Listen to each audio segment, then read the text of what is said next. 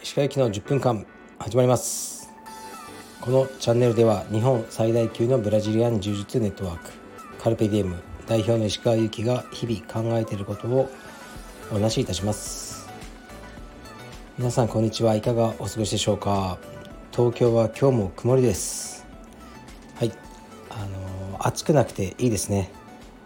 このまましばらく曇っていてほしいです。で僕はもうね毎日同じような生活をしています。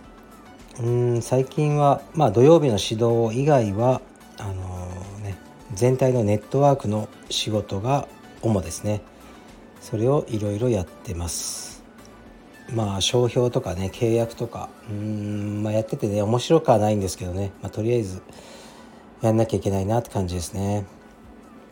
でレターに行きますかね。レターをいつもたくさん頂いててありがとうございます。あこれ全文読まないですけど世界大会の2000年のやつの映像に僕が映ってるようなっていうのがあったんですけどそれは僕ではないですね。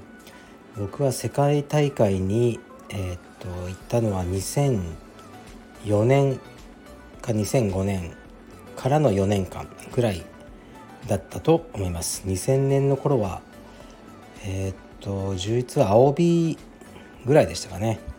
はい。ありがとうございます。ではいきます。こんにちは。お題のレターの上半期の楽しかったことを振り返ります。いろいろと考えてみたのですが一番は健康です。大きな病気をせず健康に過ごして充実をできたことです。年を取るたびに健康のありがたみと幸せを感じられるようになりました。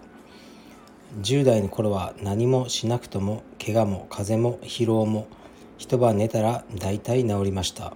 今は少しずつ体の不調を感じるようになりましたがそのことで逆に健康のありがたみを感じられるようになりました。石川先生のラジオからはフィットネスカルチャーと健康への愛を感じられてとても好きです。石川先生の健康を願っています。梅雨の時期ご自愛ください。ありがとうございます。そうですね。フィットネスカルチャーを愛してますし、まあ、健康は本当に一番大事だと思いますね。あのまあね有名な映画監督のウディ・アレンの言葉でどんなに金があっても歯が痛かったらねその一日もう何も楽しくない。っていうのはあるんですけど、まあ、そうだと思いますね。やっぱりね健康じゃないといろいろ楽しくないことはあると思いますので、ねまあ、それあのまあ、僕も健康のためにいろいろとやってますね。まあいろいろやった上でそれでもねあの病気になる時あると思うんですね。そしたらもう諦められるというかしゃあねえなと。この野郎。っまあ思えると思うんですけど、ね、酒とかタバコとか不節制で体を壊して、まあ、自分とか自分の周りの人にねあの、まあ、迷惑とか嫌な思いをさせたくないなという思いがありますね。まあ、息子もまだ5歳ですからね一緒にいろいろ楽しみたいとかあってもね健康じゃなかったらそれもできないしあのもうね僕ぐらいの年になると47歳周りで亡くなっちゃった同級生とかいますね。うん。急に倒れて脳梗塞だったとか。でまあその脳梗塞っていうものがねもうその日々気をつけてたらあのならないものではないような感じらしいんですけどやはりね健康にあの気をつけて生活することは大事かなと思いますね。フィットネスカルチャーって本当いいなと思って昨日は息子の、えー、っとね、キッズクラスを見ながら僕は、えー、まあ、有酸素運動やってたまにこうねちらっと見たりしてでまた大人は大人で別のトレーニングやってで昨日はうちの妻と娘もあのー、ねまあほとんどお遊びみたいな有酸素運動をやってたんですけどそういうこうみんなで体を動かすというカルチャーはいいですね。はい。健康で言いましょう。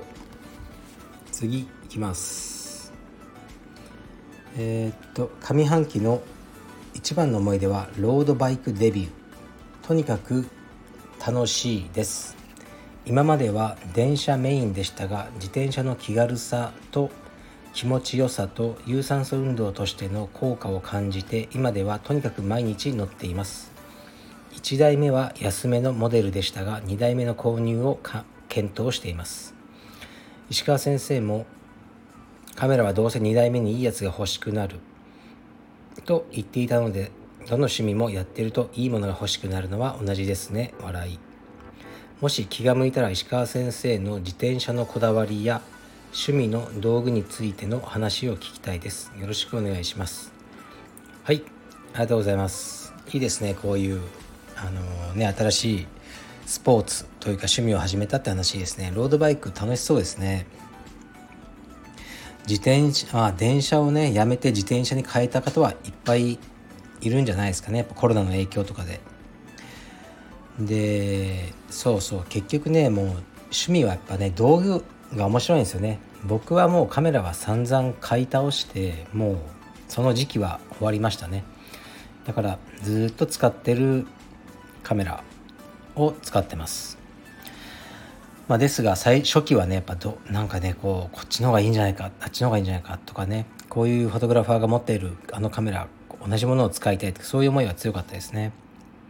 自転車のこだわりはないんですよねほとんど。僕自宅とその職場が5分しか離れてないんで今は全部歩きなので一応あるんですけど乗ってないですね。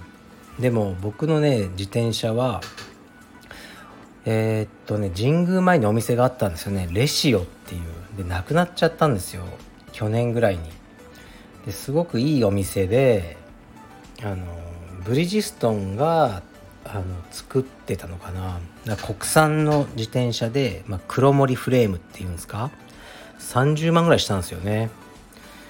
でまあよく分かんなかったんですけどあ乗っててねいいなと思います。まず数年一回も壊れてないです。はい。一回だけなんか調子悪いってあったかな。でもすぐ直してくださってあいいなブリヂストンっていいんだなって勝手に思ってます。まあいろいろこうバイクのメーカーあるじゃないですか。かっこいい。あのね海外の。でもまあ僕はもう男は黙ってブリヂストンで行こうかなと思うぐらいあの壊れずに乗ってましたね、まあ、今もあるんですけどねこうなかなか乗らないんですね。うーんこだわりは特にないですがあのあまり前傾姿勢になれないですね。首が悪くて多分そういう充実が多いと思いますけど前に体を倒すと必然的に首を後ろにギュッとね立てる必要がありますよね。あの体勢が首にはすごく悪いんですね。だからこう何ていうハンドルか分かんないけど体を垂直に立てたまま乗れるスタイルの自転車にしてます。はい。ありがとうございます。もう一発いきます。鹿先生ふざけんじゃねえと思ったことを聞いてください。私は柔術道場に通っているのですがそこの先生から練習にもっと来い。練習に来ないやつはダメなやつだ。と言われました。ふざけんじゃねえよ。自分は1に家族2に仕事3に趣味なんだよ。と心の中で叫んで口では「分かりました。来れるようにします」と言いました。もちろん充実は好きですがそれ以上に大切なものはあります。突然の鬱憤レター失礼しました。はいありがとうございます。なるほど。すごくあの一昔前の道場の気がしますね。僕はそういうことはあの言わないし言わないというかもう思いさえしないですね。心の片隅にも。僕が若い頃は多分そういうこと言ったこともあるかもしれないですね生徒さんに。でも結構僕は早い段階でそういう思想は捨ててましたね。から今もそうですね。スタッフにはもちろん求めますよ。練習しろ。スタッフには。それ、うん、でもそれでさえ言わないので一切。だから一般の会員さんにねもっと練習しろとかそういうことはないですね。なんでそういうことを思うんだろうと思いますけど。もしかしたらまあねすごくいい先生で強くなってほしいとかこの人はポテンシャルがあるからもっと練習頻度を増やせばもっと来れるのにとかね。思ってそういうアドバイスをねしてらっしゃるかもしれないけど結局ねこういうふうな感情を持たれてしまうじゃないですか。だから僕はそういうことを言いませんね。1に家族2に仕事3に趣味。いいんじゃないですかね。この順番がいろいろ違う人もいるでしょう。1に充実、ね、2に家族。うんねなんか3がまた別でね。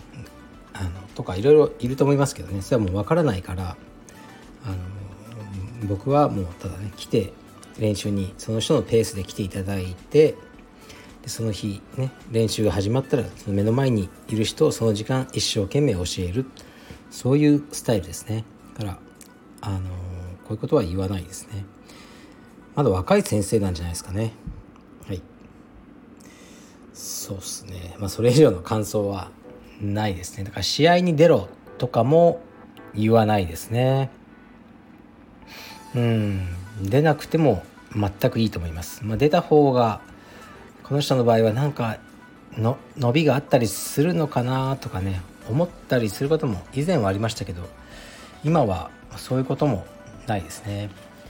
なかなかね難しいんですよね。こう生徒さんが試合に出てこうねそれが基準になっちゃうと試合に出ないと先生は評価してくれないんじゃないかとかそういうことではないですね。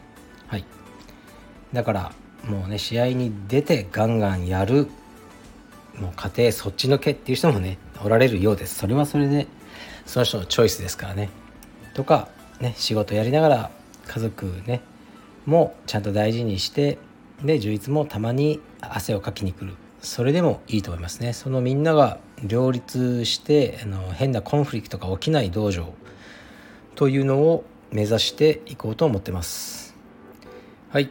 じゃあ僕は今から自分のトレーニングに行ってきます失礼します「